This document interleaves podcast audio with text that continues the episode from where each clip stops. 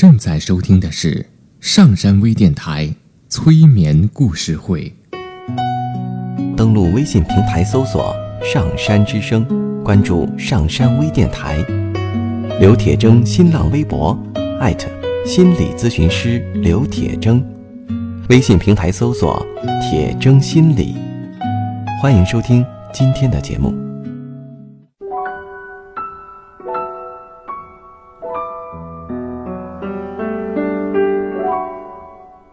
你好，我是铁铮，欢迎你和我一起走进催眠的世界。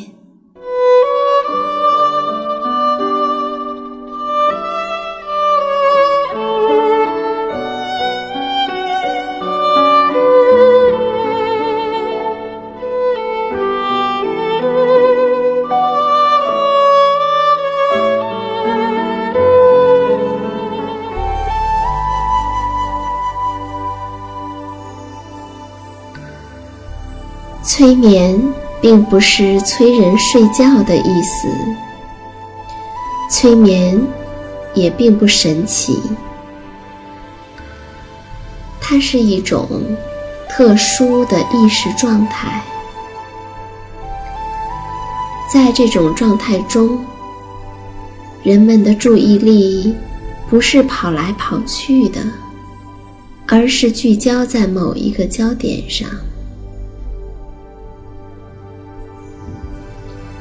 事实上，催眠就发生在我们身边，每一天。现在，请你坐下或者躺下，调整你身体的姿势，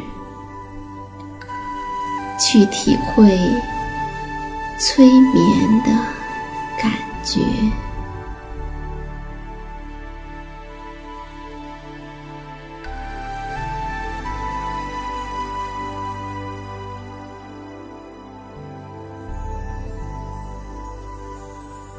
现在，去关注你的呼吸，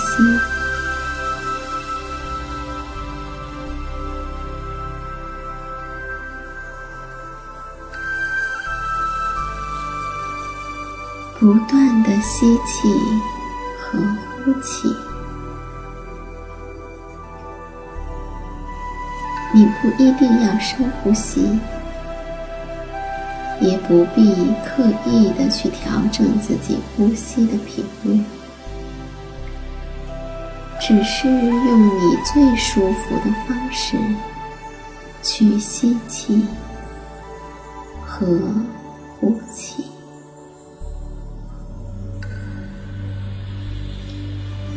伴随着每一次的呼气，你会感觉。越来越轻松，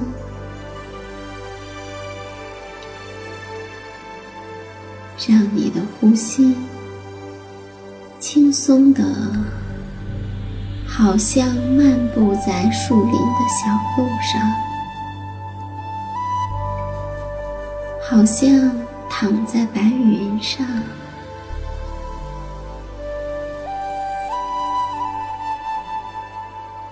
随着每一次的呼气，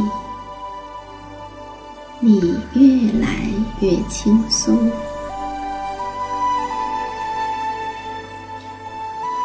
似乎有一阵放松波，像水波一样从你的脚底过来，这阵波。从你的脚底慢慢的往上，让你的全身都放松了。放松波到了左脚，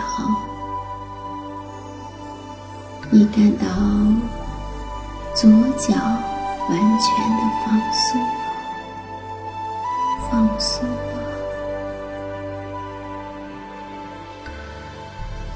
放松波到了你的左边的小腿，你的左小腿放松了。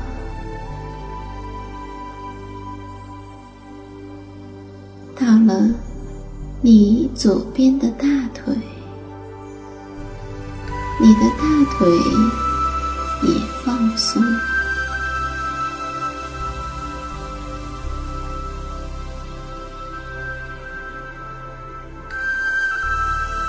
放松波到了你的臀部，你的臀部整个都放松，放松。现在，放松波从你的臀部向下，到了你右边的大腿，你右边的小腿。还有你的右脚，你感觉到整条右腿像左腿一样完全放松了，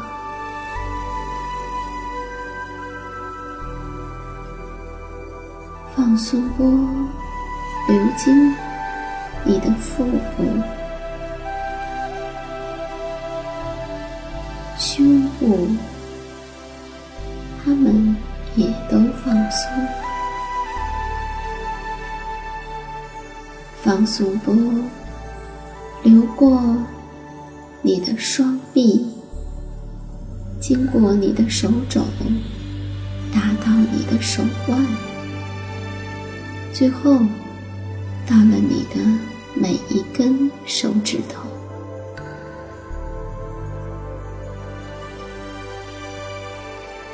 放松波流到你的背部，到达脊椎的每一节、每一寸肌肤、每一个组织、每一个细胞。你感觉到说不出来的舒畅、放松，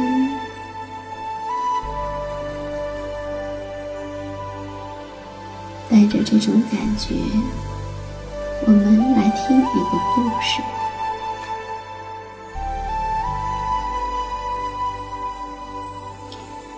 从前，在一座巍峨的城堡里。住着一位公主，在城墙的上面有一座宫殿，宫殿里开有十二扇窗户，可以看到四面八方。每次公主踏上宫殿的顶楼，放眼四方，整个王国。都在他的眼下。当他从第一扇窗户往外看，他可以比任何人都看得清楚；从第二扇看的时候，则能看得更清楚；第三扇还要更清楚一些，如此类推。一扇比一扇看得清楚，到最后一扇的时候，无论是天上地下的一切，都能看见。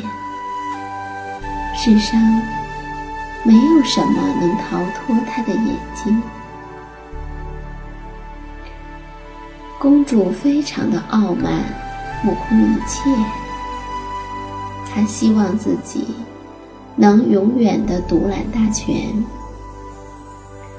同时，他又对外宣称：如果有人想成为她的丈夫，就得躲起来，让他找不着；否则，就别想娶她，并且还会被他杀掉。有人来试过了，结果被发现，被公主杀掉了。来了很多人，都失败了。结果有很长的一段时间，都没有人敢来一试了。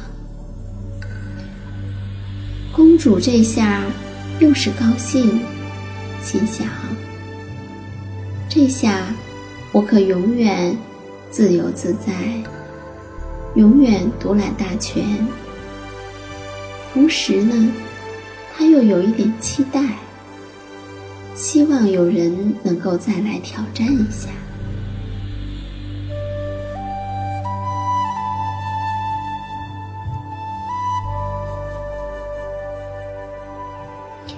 过了一段时间，有一天，宫廷里来了三兄弟，想试一试自己的运气。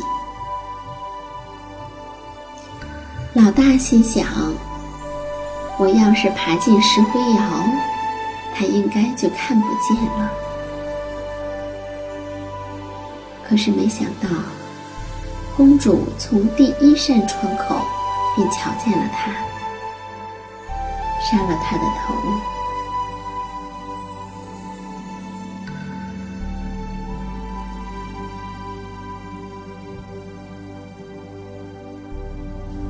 老二爬进宫殿下的地窖，心想：这下应该藏好了。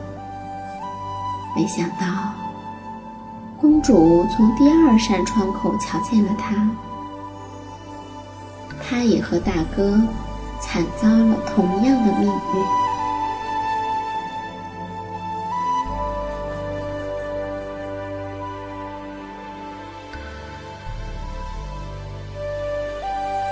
最后，老三走上前去，请求公主给他一段时间考虑，并请他发发慈悲，给他两次机会。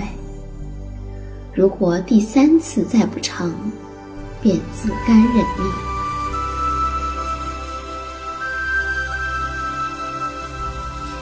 公主看到老三长得英俊，请求的又是那样的诚恳，最后还是答应了。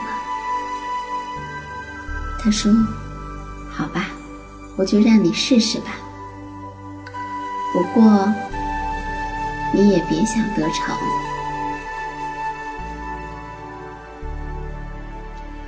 要怎样才能逃过他的眼睛呢？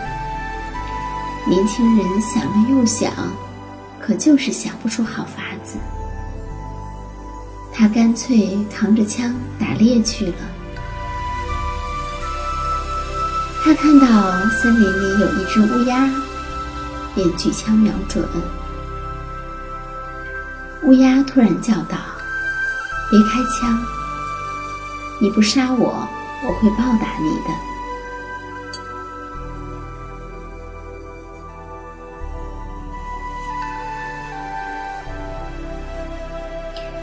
于是他放下了枪，继续向前走。不久呢，他来到了一片湖水旁。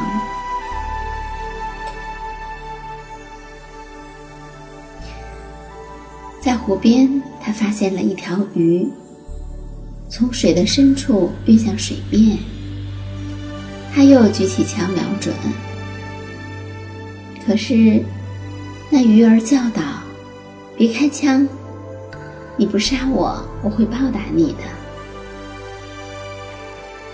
于是他就让鱼儿继续的越上越下。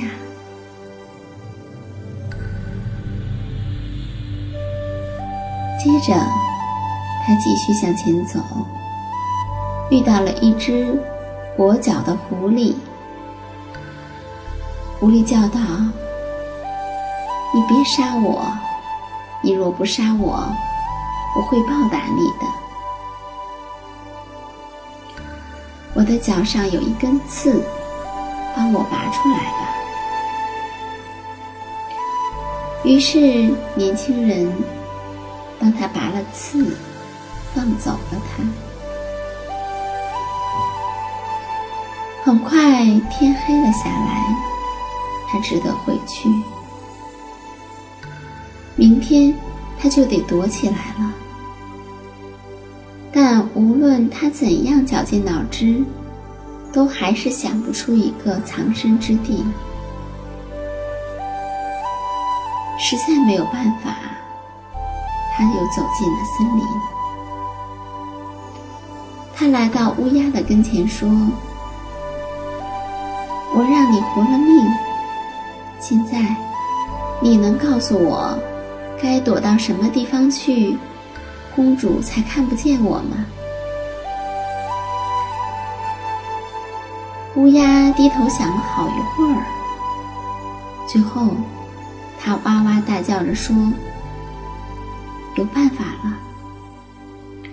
它从自己的窝里掏出了一个大蛋，把蛋破成两半，把年轻人关在里面，又将蛋壳仔细的合好。乌鸦呢，又坐在了蛋的上面。当公主走到第一扇窗口的时候，没能看见年轻人。第二扇、第三扇，走了好几扇都看不见。公主开始不安起来了。但当他到了第十一扇窗口的时候，他终于还是瞧见了年轻人。他命令手下把蛋带来破开，年轻人只得出来了。公主说：“我已经饶了你一次，你好自为之吧。”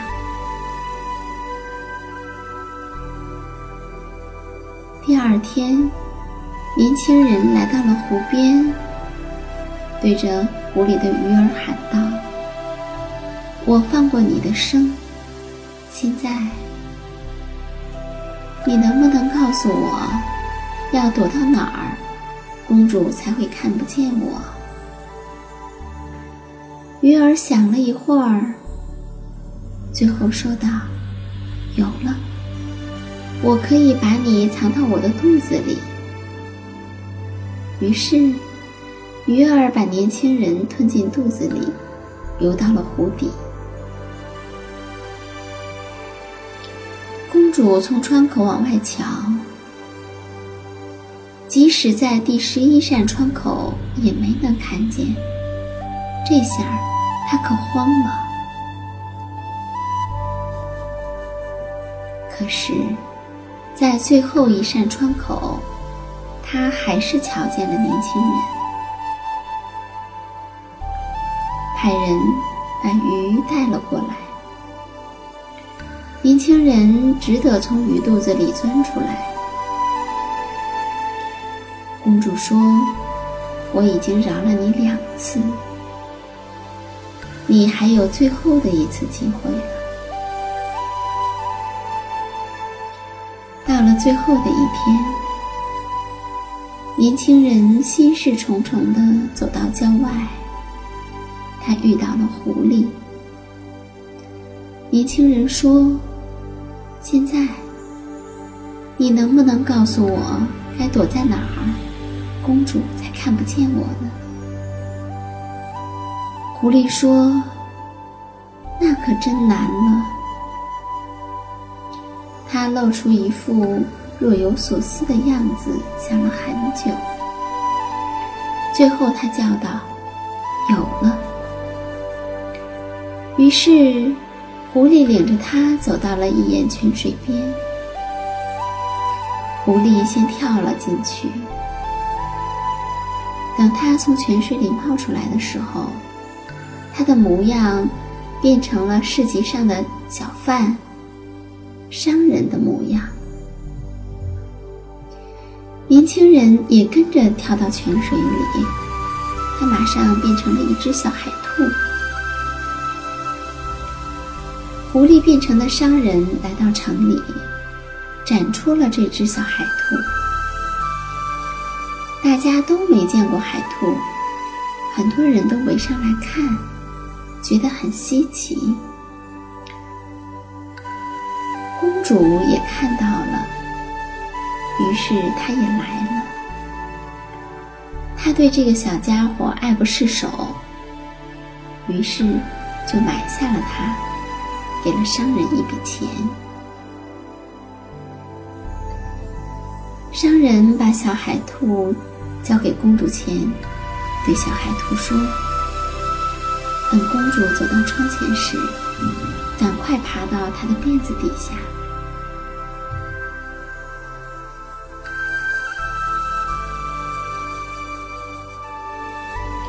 现在，轮到公主来找年轻人了。她走到窗前，一扇挨着一扇，从第一扇到第十一扇窗口去查看，竟然都看不见年轻人。即使是到了第十二窗口、第十二扇窗口，也没有瞧见。这下，公主变得惶恐不安。只见她愤怒万分，猛地关上窗户。结果，窗户上的玻璃碎成了无数块，整个城堡都给震动了。她愤怒地转过身来，正好撞上了自己发辫下面的小海兔。他一把抓起海兔，扔在地上，大叫道：“滚开！都给我滚得远远的！”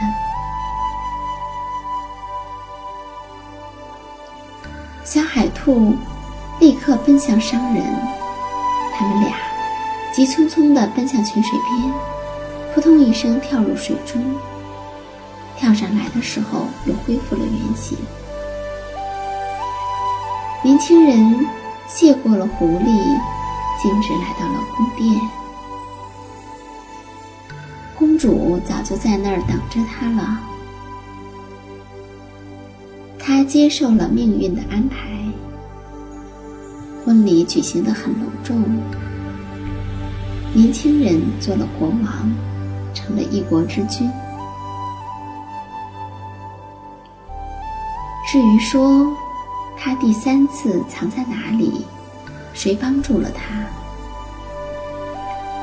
他可是从来都没有告诉过妻子。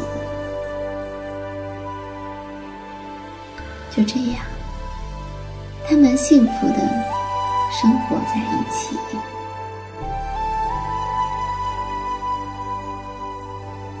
而公主呢，在心里面。